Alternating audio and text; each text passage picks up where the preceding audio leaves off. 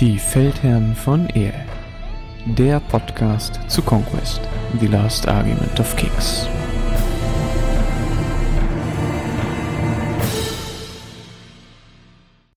Ja, herzlich willkommen bei den Feldherren von Air. Heute mit einem Fokus auf die Spire. Das heißt, auch hier wieder einen kleinen Einstiegsguide für die Spire. Heute ist auch wieder Christian dabei. Hallo zusammen. Und ja, wir machen das nach dem gleichen Schema, wie wir es beim letzten Mal gemacht haben. Das heißt, ähm, als allererstes fangen wir mal an mit dem Hintergrund.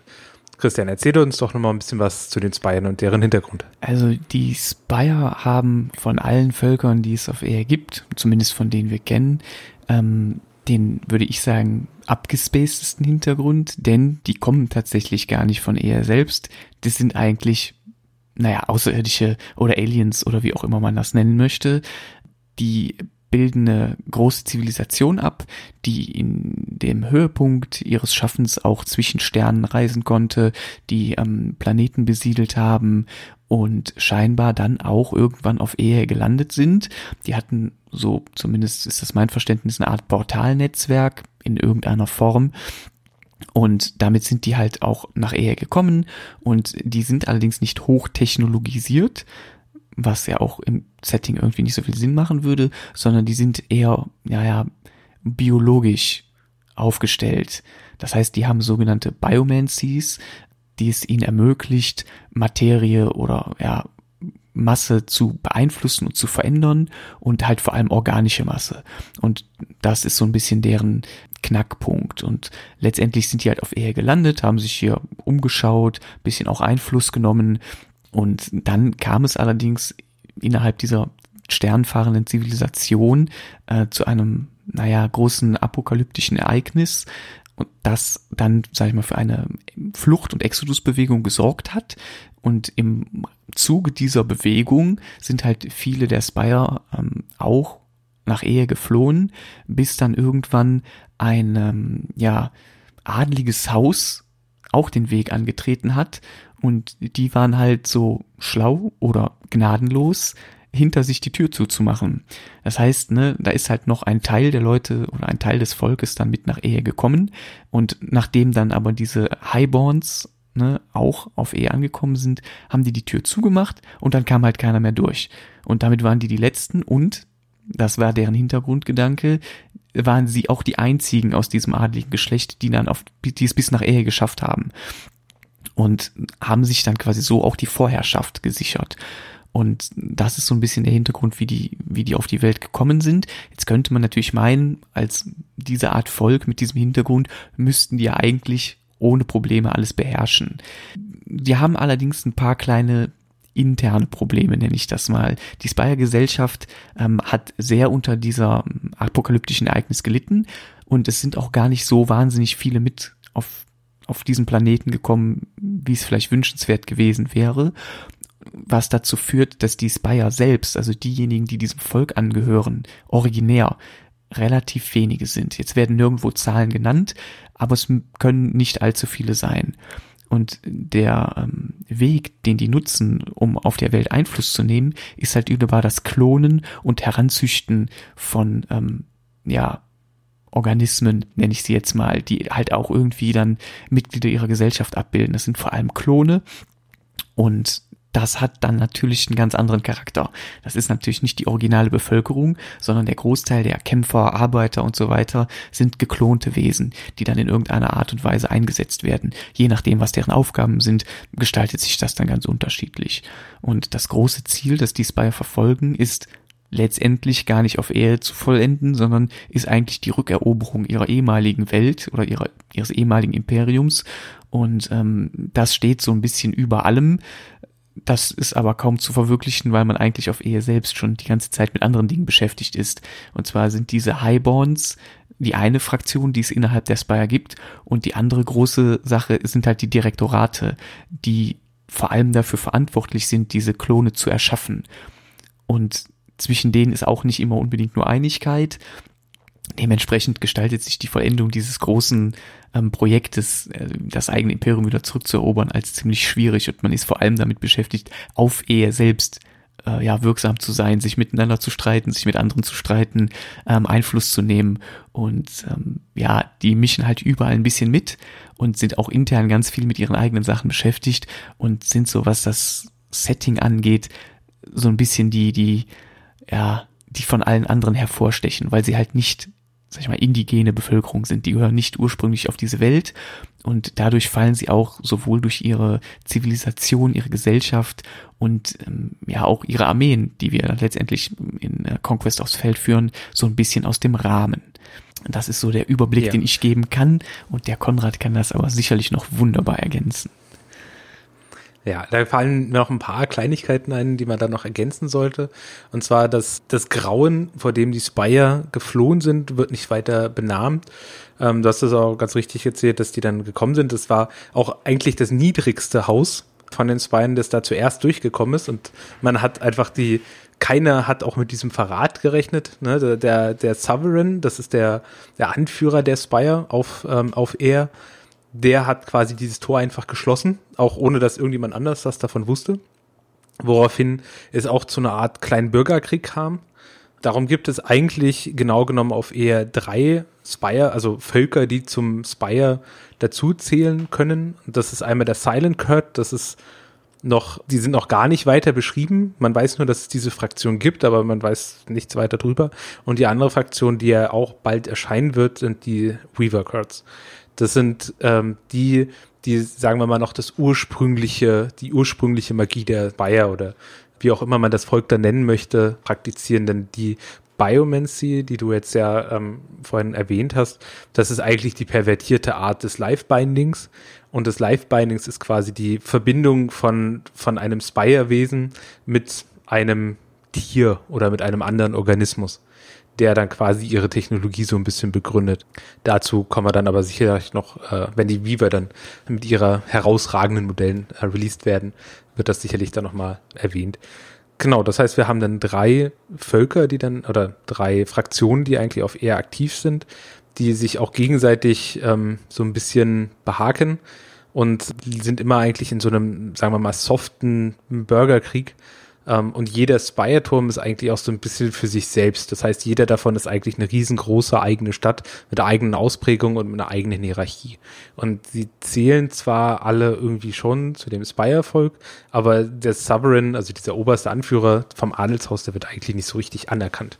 Das heißt, ähm, ja, das verhindert nämlich genau dieses Vorhaben zurückzukehren ähm, aber da ist man sich eh unsicher, ob das so eine gute Idee ist, dieses Tor nochmal aufzumachen, weil das gesamte Volk wurde überrannt.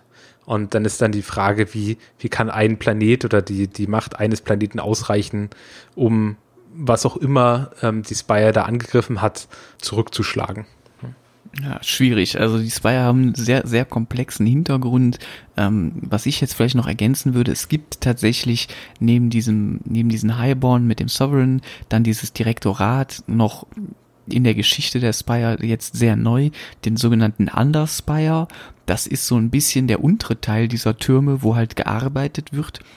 Und da bilden sich über die Ferromancer nochmal so eine eigene Klasse aus, die noch eine Art niedrigere Biomancy-Magie, sag ich mal, beherrschen und ähm, die zeigen schon so Anwandlungen von ersten Religionen und ich nehme jetzt mal ganz vorsichtig das Wort Arbeiterklasse in den Mund. Die kochen da nochmal auch so ein bisschen ihre eigene Suppe, war mein Eindruck. Da gibt's noch nicht so wahnsinnig mhm. viel zu, aber in der Living World wird das immer so mal wieder angedeutet, dass es da schon so, eine, so, eine, so Stufen gibt und in diesem Stufensystem ist dieser Underspire halt die unterste und auch da brodelt es so ein bisschen vor sich hin. Ja. Was man auch noch ergänzen muss, ist, ähm, die Interaktion von den Spiren mit anderen Völkern sind vor allen Dingen dadurch gefördert worden, dass der Sovereign einfach um die anderen Adligen irgendwie zu besänftigen, so dass da nicht alle versuchen, ihn zu stürzen, hat er ihnen dann erlaubt, äh, mit den anderen Menschen oder mit den niederen Völkern in Kontakt zu treten und mit den Handel zu treiben, wodurch die allerdings sehr viel Macht und Einfluss äh, bekommen haben innerhalb des Bayer-Fraktion, äh, weil sie auf einmal sehr viele Informationen über ER gesammelt haben.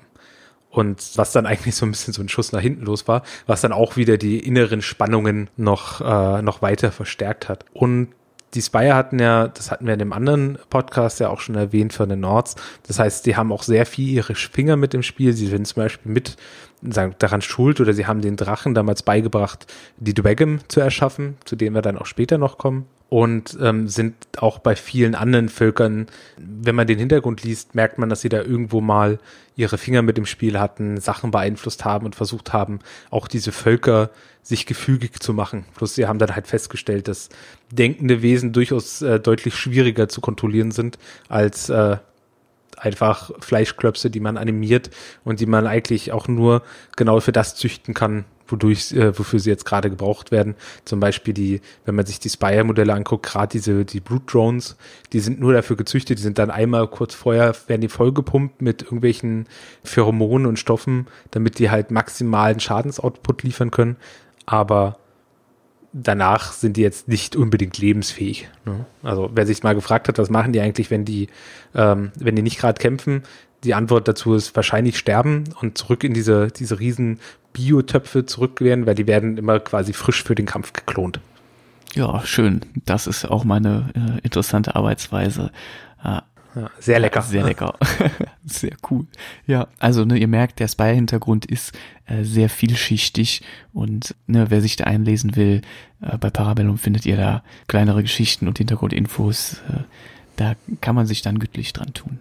Ja, dann der nächste Punkt auf unserer Liste ist ähm, die Spielweise. Wie spielt sich denn dieses Volk? Äh, mit was würdest du das vielleicht vergleichen? Also das ist tatsächlich ein bisschen passend zum Hintergrund sehr vielschichtig. Also die Spire sind sehr breit aufgestellt, ähm, die tun sich aber durch so ein paar besondere Mechaniken hervor. Das ist zum einen, dass die einen sehr starken Fokus aufs Heilen haben. Also die sind in der Lage, Verluste gut wegzustecken, weil sie sag ich mal, verletzte oder verstorbene Einheiten wieder hochheilen können. Natürlich, sie können keine kompletten Verluste ersetzen, also hat man ein Regiment einmal komplett verloren, ist es weg, aber solange noch einzelne Recken stehen, ne, kann man mit so einer Heilung durchaus die wieder kampffähig machen. Und das andere ist, dass die eine Mechanik haben, die es ihnen erlaubt, sich zu stärken, also Boni zu bekommen, mehr Bewegung, besseren Clash, ähm, mehr Attacken, dass das allerdings dann dafür sorgt, dass sie in diesem Rausch, in dem sie kämpfen, im Nachgang ihrer Aktivierung Schaden einstecken. Das ist die sogenannte Decay-Mechanik. Äh, das heißt, die Einheit bekommt dann Decay, das heißt, die kann besser kämpfen in dem Moment und am Ende ihrer Aktivierung ähm, muss sie allerdings würfeln und bekommt dann Schaden. Und das sind zwei so Sachen, die die Spire sehr besonders machen, weil man das so ein bisschen balancieren muss. Also man muss sehr genau aufpassen, wie viel kann ich heilen, wie viel Schaden kann ich mir selber zufügen, um mich zu verstärken, wann lohnt sich das, wann nicht. Und ich würde sagen, insgesamt sind die Spire ganz gut mit einer Vielzahl an Einheiten sowohl im Fernkampf als auch im Nahkampf aufgestellt. Die haben eine ganz interessante Mischung aus ähm, Infanterie und Brute und Kavalleriemodellen, die es ermöglichen, sowohl ähm, einen etwas, ja, sag ich mal, schnelleren Spielstil zu pflegen. Ne, da gibt's vor allem so Avatara, Centaur Avatara, Abominations, die alle wirklich sehr schnelle Einheiten sind. Strix gehören da auch zu. Man kann allerdings auch so eine klassische Infanteriemasse spielen. Ne, da hat man dann eine ganze Reihe an Klonen zur Auswahl. Force Ground Drones, Bound Clones, Vanguard Clones, Marksman Clones. Ähm, da gibt's wirklich viele verschiedene Möglichkeiten und auch da ist manchmal so ein bisschen so ein Combined Arms Stil möglich. Ja, das kommt dann aber auch drauf an, was für Helden man auswählt, denn die geben ja vor allem vor, welche Einheiten man dann letztendlich mitnehmen kann. Danke für diesen Überblick und glaube, das ist auch erstmal ausreichend für den Part hier. Wie sieht es denn mit den Armee-Sonderregeln aus? Die sind ja doch ein bisschen komplexer und man hat ein bisschen mehr Auswahl als bei den Nords. Ja, also bei den Spire hat man tatsächlich drei Armee-Sonderregeln zur Auswahl. Das hängt auch dann ein bisschen davon ab, welchen Helden man wählt. Äh, man kann also nicht alle Armee-Sonderregeln gleich mitnehmen. Ich gehe die jetzt einfach mal nacheinander durch. Und zwar ist die erste, die man auswählen kann, meiner Meinung nach auch eine der besten. Das ist Personalized Epigenetic Triggers. Die ermöglicht es einem einmal pro Runde auf einem Regiment das Draw-Event Burnout zu zünden. Burnout bringt einem plus zwei Bewegung plus eins Clash, allerdings auch DK3. Ja, das heißt, man kriegt was, man bekommt allerdings auch Schaden dafür. Und das ist eine sehr flexible Fähigkeit, die man halt selbst gewählt einmal pro Runde auf einem Regiment einsetzen kann. Und das ist so ein bisschen ja, das Schweizer Taschenmesser unter den Armeefähigkeiten, die wir haben. Die ist halt sehr flexibel einzusetzen. Man muss sie auch nicht einsetzen, sondern wenn sich ein richtiger, wichtiger Moment ergibt, dann hat man es quasi in der Hinterhand. Einziger Drawback, man kann sie halt wirklich nur auf einem Regiment einsetzen und wenn man ein paar Mal Conquest gespielt hat, weiß man, so eine Fähigkeit wird man gerne öfter pro Runde zur Verfügung haben, aber da muss man sich dann halt auch entscheiden, wann man sie einsetzt. Die zweite Fähigkeit ist Superior Creations, die ermöglicht es innerhalb der Armee, beziehungsweise innerhalb des ähm, Warbands des Warlords, diesen Regimentern ein Upgrade zu kaufen das dann der Einheit plus ein Clash gibt. Das muss man allerdings auch in Punkten bezahlen. Das sind dann zehn Punkte pro Stance und man muss halt auch die Unit Upgrades haben, um das machen zu können. Das ist tatsächlich sehr gut, weil das nicht nur plus eins Clash, sondern auch noch plus eins Evasion gibt. Allerdings muss man da ein bisschen vorsichtig mit sein, denn da gibt's ähm, eine Maximalbegrenzung. Man kann mit diesem Upgrade den Clash nicht über drei steigern und die Evasion nicht über zwei. Das ist ein bisschen schade, weil es viele Einheiten gibt, die dann nur von einem von beiden profitieren. Vanguards Clones zum Beispiel würden dann plus eins Clash bekommen, die würden von zwei auf drei gehen. Da die aber schon Evasion 2 im Profil haben, verfällt der Evasion Bonus bei denen leider. Das heißt, da muss man sehr genau hingucken, für welche Einheiten man sich das kauft und auf welchen Einheiten sich das wirklich lohnt.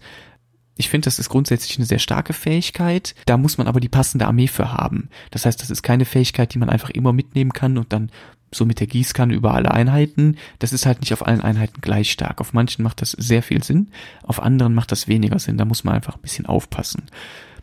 Die dritte Fähigkeit, die da noch dazu kommt, ist ähm, The Unnumbered Menagerie. Die ist von den drei Fähigkeiten, würde ich sagen, die schwächste, wobei die auch gut ist, aber die funktioniert wirklich nur in einer bestimmten, in einem bestimmten Armeestil. Und zwar gibt diese ähm, Fähigkeit allen Force-Grown Drones, also so der Basic Infanterie, die die Spire haben, die Regeneration 4 Spezialregel. Das heißt, jedes Mal, wenn die Karte von einer Force Drone Einheit aufgedeckt wird, kriegen die vier Modelle zurück. Das ist super cool. Da braucht man dann aber auch wirklich mehrere Einheiten Force Grown Drones, weil sich das sonst nicht lohnt. Wenn ich jetzt nur eine Einheit dabei habe, dann ist das eine verschwendete Armee-Sonderregel. Habe ich allerdings einen Stil mit mehreren großen Blöcken Force Grown Drones, dann ist diese Regeneration natürlich ziemlich cool. Dementsprechend auch hier Obacht bei der Armeeaufstellung. Hat man viele Force Grown Drones dabei, kann man sich das durchaus überlegen. Ich finde das allerdings schwierig, weil so ganz viele große Blöcke Infanterie natürlich viel Platz in der Armee auch punktetechnisch einnehmen und damit sich das wirklich lohnt, dann kann man wenig andere schöne Sachen mitnehmen. Also das ist auch ein bisschen Geschmacksfrage. Ja, und was mir da jetzt einfach mal so ganz spontan auffällt, ist, auch wenn man dann sehr viele Force-Grown Drones mitnimmt, hat man auch ein Problem, weil man gar keine Medium-Stance hat, weil alle Force-Grown Drones sind ja Light-Units, das heißt, die können auch gar nicht punkten. Oder gibt es da Wege ringsrum? Ähm, nee, tatsächlich nicht. Also das ist dann sehr schwierig. Hat man viele Force-Grown Drones, fehlen einem so ein bisschen die, die Medium- und schweren Einheiten wahrscheinlich. Man kann natürlich diskutieren, nimmt man jetzt zwei große Blöcke Force-Grown Drones mit, dann kann sich das durchaus schon lohnen, weil diese Regeneration natürlich noch zu anderer Heilung dazukommt. Das ist aber zu debattieren. Da, also da gibt's jetzt noch nicht der Weisheit letzter Schluss. Ich finde das ein bisschen schwächer als die anderen beiden Fähigkeiten. Ich könnte mir auch vorstellen, dass die in Zukunft etwas nach oben angepasst wird, aber da habe ich jetzt auch keine Infos oder kein Spezialwissen. Dementsprechend, ähm, das ist eine coole Fähigkeit im Vergleich zu den anderen beiden, aber etwas schwächer. Sehr schön. Dann würde ich jetzt als nächstes vorschlagen, gehen wir jetzt die Charaktere einfach von oben nach unten einmal durch und ähm, du gibst uns so ein bisschen deine Insights, wie die sich spielen, wie sinnvoll sie sind und auch für was du sie denn so vorsiehst. Okay. Ne, der erste wäre jetzt dann direkt der Biomancer. Genau, der erste ist der Biomancer. Das ist wirklich der absolute Pflichtpick für Spire im Moment, weil er der auch meiner Meinung nach fast beste Support-Charakter im Spiel ist. Ähm, der hat eine weite Auswahl an Biomancies, also seinen Zaubern, mit denen er andere Einheiten aktivieren kann und denen dann Boni gibt. Der hat als Draw-Event eine Heilaura im 8 Zoll Umkreis und der hat als Charakterfähigkeit, dass er nochmal mehrere Wunden heilen kann, auch auf durchaus verschiedenen Einheiten. Der hat eine sehr nette Auswahl an Fähigkeiten oder Gegenständen, die er noch dazu nehmen kann, um so kleine Anpassungen vorzunehmen und ähm, der ist einfach eine Bank. Natürlich wird der mit mehr Upgrades auch immer teurer, da muss man ein bisschen aufpassen, aber am Ende des Tages ist das wirklich ein super Charakter, der eigentlich in fast keiner Spire-Armee fehlen darf, weil der macht schon wirklich viel aus und der macht auch so ein bisschen diesen Stil aus, sich wieder heilen zu können. Der hat eine ganz gute Auswahl an Einheiten auch. Meistens ist es sehr sinnvoll, den in eine Einheit Force-Grown Drones zu packen. Entweder eine kleine, die nur als Babysitter dienen, oder halt eine wirklich große, damit die auch lange überleben können. Und dann ne, hat er als Restricted Einheiten Abominations oder Incarnate Sentinels, die schon released sind, was beides absolute Top-Picks sind für unser Volk. Also sowohl eine Abomination als auch eine Einheit Sentinels kann man immer mitnehmen. Dann kommt mhm. ähm, als nächster Charakter der High Executor. Der ist so ein bisschen Art so eine Generalseinheit. Der kann auch durchaus kämpfen, ist jetzt allerdings keine so eine Mördermaschine wie so ein Hold Ray von den Dragon. Der ist leicht gerüstet, solider Kämpfer und ist aber vor allem dafür da, halt den Zugang zu so elitärerer Infanterie zu ermöglichen. Der hat halt dabei Vanguard Clones als ähm, Mainstay-Einheit, die sind sehr gut mit zwei Attacken pro Modell und auch recht flott mit sechser Bewegung. Der ergibt einem dann Zugang zu Marksman Drones als tolle Fernkampfeinheit und der hat halt auch die Möglichkeit, ähm, sich Draw-Events als ähm, Sachen dazu zu kaufen, zum Beispiel Bastion oder Double Time oder Fire in Advance. Und dafür ist er dann auch so ein bisschen, der ist halt eher so ein Utility-Charakter, wie wir schon mal gesagt haben, der es halt ermöglicht, die Einheit, in der er ist, noch ein paar Boni zu geben und die dann zu verbessern. Und ähm, ja, der hat auch gute Auswahlen. Der ist so mein, ja, mein Utility-Charakter, der halt zwei Einheiten mitbringt, denen er dann bestimmte Boni gibt, je nachdem in welcher Einheit er ist. Und der bringt so ein bisschen die Infanterie mit aufs Feld. Mhm. Wie ist es mit den Vanguard Clone Infiltrators? Die hast du jetzt doch nicht, nichts dazu gesagt. Findest du die gut? Funktionieren die gut oder? Also die funktionieren schon fast zu gut. Der hat halt auch als Restricted die Vanguard Clone Infiltrators, die ähm, wahrscheinlich eine der besten Einheiten im Spiel sind. Die sind zwar für Spire-Verhältnisse recht teuer, bringen aber auch wahnsinnig gute Fähigkeiten und, und eine super Statline mit. Die können halt sowohl Nahkampf als auch Fernkampf. Die sind super flott. Die haben total tolle Extra-Regeln mit Snapfire, Deadly Shot, Fluid Formation. Da ist nichts dran auszusetzen. Also wer wirklich eine wirklich starke, leichte Einheit braucht, der ist bei Vanguard Clone Infiltrators genau richtig. Ich würde tatsächlich behaupten, und da ist man sich auch international relativ einig, die sind ein bisschen drüber im Moment. Also, ne, da wer sich jetzt darüber freut und die gerne viel einsetzt, super macht das, aber habt schon mal im Hinterkopf, die werden nicht ewig so gut bleiben die sind einfach für ihre Punkte deutlich zu stark. Was da genau für Anpassungen kommen werden, keine Ahnung, aber so das generelle Feedback, was ich so mitbekomme, ist, dass da äh, bisschen zu viel mit der Gießkanne draufgehalten wurde, wenn es um die Fähigkeiten ging. Mhm. Okay, ähm, dann kommen wir nach dem High Clone Executor zum ähm, Lineage Highborn. Der vertritt jetzt diese eben auch angesprochene Adelsklasse. Das ist auch eine tolle Auswahl. Der Charakter an sich ist grundlegend gut, mit 120 Punkten recht teuer, bringt aber coole Auswahlen mit. Als einzigen Mainstay hat der Avatara, die allerdings als Brute Infantry super gut sind. Die haben ein sehr tankiges Profil, Defense 4, ähm, Resolve 4, Evasion 2, 4 Leben pro Modell. Das ist super. Dann haben die noch Cleave 1 und Support. Dementsprechend sind die auch im Kampf nicht zu unterschätzen. Als Mainstay sind die wirklich toll und er passt auch gut in die Einheit rein. Und dann beim Restricted wird es allerdings interessant. Ähm, der bringt mit als Restricted Centaur Avatara, die wirklich sehr flott sind mit Bewegung 8 und die so ein bisschen schwere Kavallerie abbilden. Die haben Aufpralltreffer mit ähm, Brutal Impact 2, ja, die haben Schilde noch dazu, die haben auch einen so, sehr soliden Resolve mit 4. Das ist eine super Auswahl. Dann hat auch er Incarnate Sentinels ähm, als Restricted dabei, die ich auch sehr gerne spiele, die auch sehr gut mit ihm als Charakter in dem Regiment funktionieren. Die haben halt auch Cleave 2 im Profil, die haben sechs Wunden pro Modell, die sind sehr tanky, auch eine Vierer Rüstung, dementsprechend sind die toll aufgestellt. Und auch die anderen Auswahlen sind super cool. Leonine Avatara und der Siegebreaker ähm, sind coole Einheiten, allerdings noch nicht released. Freue ich mich aber schon sehr drauf, wenn die dann irgendwann rauskommen. Genau, das sind die ersten drei. Das sind auch die, die man mit Abstand am meisten sieht, muss man ganz ehrlich sagen. Mhm. Und naja, dann kommen so ein bisschen ja, die beiden, die so etwas vernachlässigt werden im Moment, das sind der die gute Bärige. Ja, genau, das ist die Bärige, das kann man wirklich ein bisschen sagen. Der Mimetic Assassin ist grundsätzlich ein cooler Charakter, der halt wirklich so ein Assassin-Charakter sein soll. Der hat auch ein sehr gutes Kampfprofil und auch interessante Fähigkeiten. Der hat allerdings keine guten Warbands. Also der kann nicht viel mit aufs Feld bringen und er selber erfüllt seine Rolle als Assassin gegen andere Charaktere auch nur begrenzt gut, weil er nicht so die die Fähigkeiten oder die Upgrades hat als Mutation, die ihm viel bringen. Und da ist leider so ein bisschen die Punkte, sag ich mal, es lohnt sich nicht so richtig. Viele spielen den nicht, ich sehe den ganz selten. Man kann da nette Sachen mitmachen, aber so, sowohl was die Warbands als auch die Fähigkeiten angeht, ist er so ein bisschen, hängt er den anderen hinterher. Ne? Ich habe den schon mal auch eingesetzt gesehen, sehr effektiv, dann allerdings so als Infanterieschredder und gar nicht als Assassin gegen andere Charaktere. Dementsprechend ähm, darf man sich da nicht in die Irre führen lassen. Ähm, man kann den sicherlich gut spielen, man muss ihm nur seine eigene Rolle geben und das ist nicht unbedingt die, die man auf den ersten Eindruck kriegen würde. Ja, also ich habe ihn jetzt auch schon gesehen als Infanterieschredder, genauso wie du gesagt hast. Und der wurde dann meistens einfach mit äh, einer Einheit Vanguard-Clones gespielt. Und ansonsten hat man auch gar keine anderen Warband irgendwie von ihm mitgenommen. Ja, aber da fand ich ihn auch tatsächlich gar nicht, äh, also fand ich ihn recht effektiv, weil er mit Flank auch recht früh oder recht kontrolliert aufs Feld kommt und da natürlich dann auch ein bisschen Druck machen kann. Ist gegen manche Armeen wie zum Beispiel Nord sehr effektiv.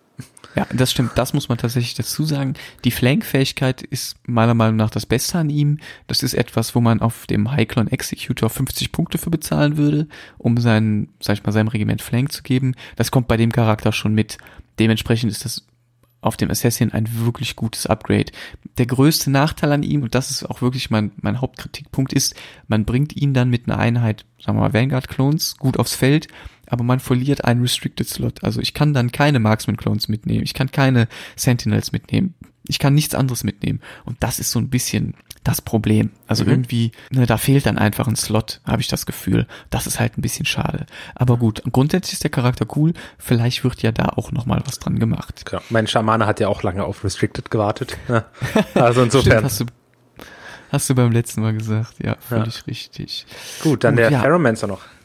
Ja, der Ferromancer ist der letzte im Bunde. Ähm, der ist ein bisschen ähnlich wie der Biomancer, so ein Zauberer, Support-Charakter der auch gut funktionieren kann, der allerdings weniger auf Heilung geht, sondern mehr die Bewegung erhöht, den Resolve erhöht und ähm, mit seinen Ferromancies, anders als Biomancies, nicht so einen direkten Buff oder eine direkte Kampfverstärkung gibt, sondern auch mehr auf ähm, Aktivierungen geht, mehr auf ähm, ja, Beweglichkeit geht und da gibt's dann andere Möglichkeiten.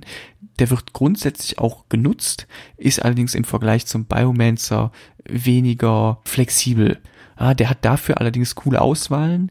Und zwar kann der Onslaught Drones mitbringen und Strix. Das sind Einheiten, die man ansonsten, an die man ansonsten recht schwer kommt. Vor allem die Strix sind cool, weil die mit Bewegung 10 ähm, wirklich super schnell sind. Die können auch als einzige Einheit im Spiel fliegen und die nehmen Gegner quasi mit. Also für jedes Modell, das man bei denen im Nahkampf tötet, kriegt man selber noch Treffer. Das ist eine sehr coole Mechanik.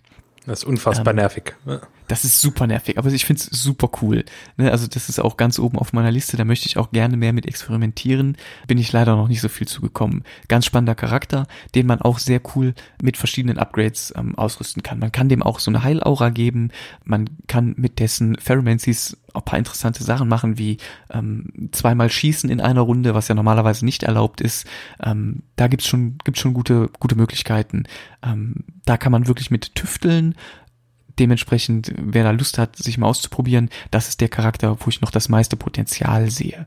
So, und damit sind wir auch schon alle durch. Mhm. Ich würde sagen, grundsätzlich die drei erstgenannten sind so die, die man standardmäßig am meisten sieht.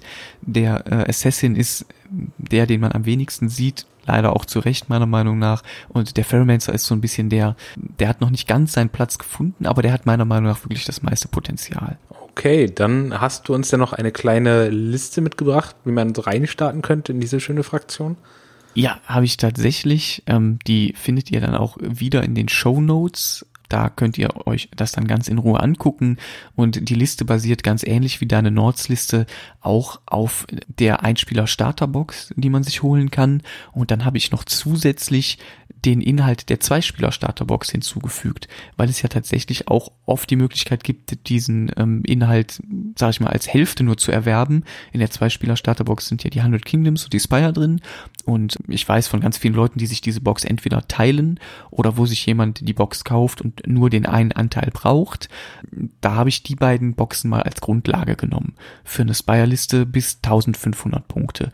Die kann man dann so in kleinen Schritten sich zusammenbauen. Und zwar geht's los mit einem High Clone Executor, der auch der Warlord ist. Der kriegt Marksmanship, Fire und Advance und Burning Parasites, was ihn effektiv zu einem Fernkampfcharakter macht. Als Mainstay-Einheit kriegt er dann einmal Vanguard Clones in einem Fünferblock. Da bräuchte man dann noch eine Box zu dem Einspieler-Starter-Set dazu, damit man auf fünf kommt, die halt so den Infanteriekern bilden.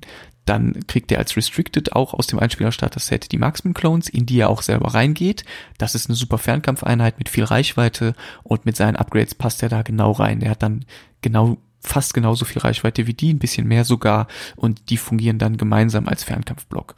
Dann kriegt er eine Fünfer-Einheit Force Ground Drones, einfach so um die Linie ein bisschen zu stärken, und die Dreier-Einheit Brute Drones aus dem Zweispieler-Starter-Set. Dann gibt's dazu noch einen Biomancer als zweiten Charakter, den müsste man sich auch holen, weil in dem Zweispieler-Starter-Set nur der Ferromancer ist, den könnte man allerdings auch nehmen, wenn ich mich nicht irre. Jetzt bin ich mir gerade nicht sicher, ob der Ferromancer Abos mitnehmen kann. Ja, kann er auf jeden Fall. Alternativ, alternativ, was wir dann am Anfang auch viel gemacht haben, war dann den Ferromancer einfach als Biomancer spielen. Ne, das macht dann ja. auch, also macht kaum einen Unterschied. Nein, macht keinen Unterschied. Die sehen sich auch ganz ähnlich als Modell. Die Karte sieht sich auch ganz ähnlich. Ähm, wenn man das kurz mit dem Gegner vorher kommuniziert, ist das, denke ich, kein Problem. Äh, daher ist das eine gute Sache. Der kriegt Tier 1 und Tier 2 in der Mastery of Flash, um ein bisschen besser heilen zu können. Den Flash Cover, der auch nochmal seine Heilung verstärkt. Und Grant Virulence als Biomancy, seine Zauberei, die ähm, andere Einheiten stärkt. Die kriegen dann Deadly Blades oder Deadly Shots. Und dann kriegt er so eine gesunde Mischung aus zwei Einheiten Force Grown Drones in kleinen Blöcken, zwischen denen er sich auch im Zweifel hin und her bewegen kann oder von denen man auch einfach eine mal als, sag ich mal, ja, Roadblock gegen andere gegnerische Einheiten vorschieben kann und zwei Abominations, ne, die es auch in diesem Zweispieler-Starter-Set eine gibt und ne, dann greift man nochmal so irgendwo eine ab. Und dann hat man eine 1500 Punkte Armee, mit der man super spielen kann. Da ist, ähm, sind sowohl schnelle Einheiten mit drin mit den Abos, da sind leichte Einheiten, viele mittlere Einheiten. Da hat man eine sehr gesunde Mischung, ähm, auch mit einem guten Fernkampfelement über die Marksman-Clones und ähm, damit kann man das ganze Feld einnehmen, alle Szenarien bespielen und hat gute Upgrades, gute Helden und Anführer. Das ist dann eine super Mischung, die man einsetzen kann. Ja, und ich glaube, man kann, du hast jetzt auch recht viel mit Upgrades gemacht, das heißt, da kann man, glaube ich, auch noch ein bisschen mit rumspielen und mal gucken, ob einem vielleicht noch andere Sachen auch mal ein bisschen was ausprobieren. Und ich glaube, der hat dann auch viel Potenzial, dass wenn man sich dann noch ähm, eine einzelne Box Stücks zum Beispiel dazu kauft, ähm, einfach auch noch mal ein bisschen was anders auszuprobieren und dann recht viel umzustellen. Ja, also das kann man hier grundsätzlich machen. Was man auch dazu sagen muss, lasst euch davon nicht erschlagen, anders als bei den Nords zum Beispiel, die Liste, die wir beim letzten Mal von dir gesehen haben, ähm, ist es bei den Spire Zone auch ein bisschen der Trick. Die brauchen ihre Fähigkeiten. Ich glaube, deine Nords-Liste funktioniert sehr gut, auch ohne viele Upgrades. Spire sind so ein bisschen auf diese Upgrades und diese Verkettung von Mechaniken und dieses Buffen von eigenen Einheiten angewiesen, weil so die nur die, nur die reine Grundlinie, die die haben, meistens ein bisschen schwächer ist als die anderer Völker. Und dementsprechend, ja, muss man sich bei Spire ein bisschen mehr reinfuchsen. Ich würde sagen, Spire sind etwas schwieriger zu lernen als andere Völker. Dementsprechend lasst euch da auch ein bisschen Zeit, wenn es am Anfang mal nicht gut klappt. Aber die haben sehr viel Potenzial nach oben. Also wenn man die gut ausreizt und auch weiß, was man da macht und so die richtigen Kombos findet, dann kann man die sehr, sehr stark spielen. Ja, das hört sich doch sehr gut an. Ähm, ich glaube, wir haben das dann auch damit jetzt auch schon ein bisschen ausgeformt, was man da auch danach noch weiter kaufen kann. Daher würde ich dann sagen, sind wir jetzt mit dem Thema auch durch oder hast du noch irgendwelche finalen Worte, die du an die Zukunft oder angehenden oder zukünftigen Spire-Spieler vielleicht noch richten möchtest? Nein, außer dass ich euch sehr viel Spaß mit den Spire wünsche. Das ist wirklich ein abwechslungsreiches Volk, mit dem man ganz viel verschiedene Listen schreiben kann, mit dem man ganz viel Spaß haben kann und die sehr coole Kombos machen können. Hängt euch da rein, schreibt Listen wie wild, probiert euch aus und äh, kommt beim Discord in den Spires Chat und dann unterhalten wir uns äh, bis spät in die Nacht über Taktiken und Listen und spaßige Sachen. Super. Dann vielen Dank. Schön, dass du heute auch wieder dabei warst. Ja, danke dir, dass äh, du mir heute hier das Feld so überlassen hast mit meinem Volk. Und dann machen wir doch sicherlich demnächst damit weiter, oder? Absolut. Dann bis zum nächsten Mal. Tschüss. Ciao.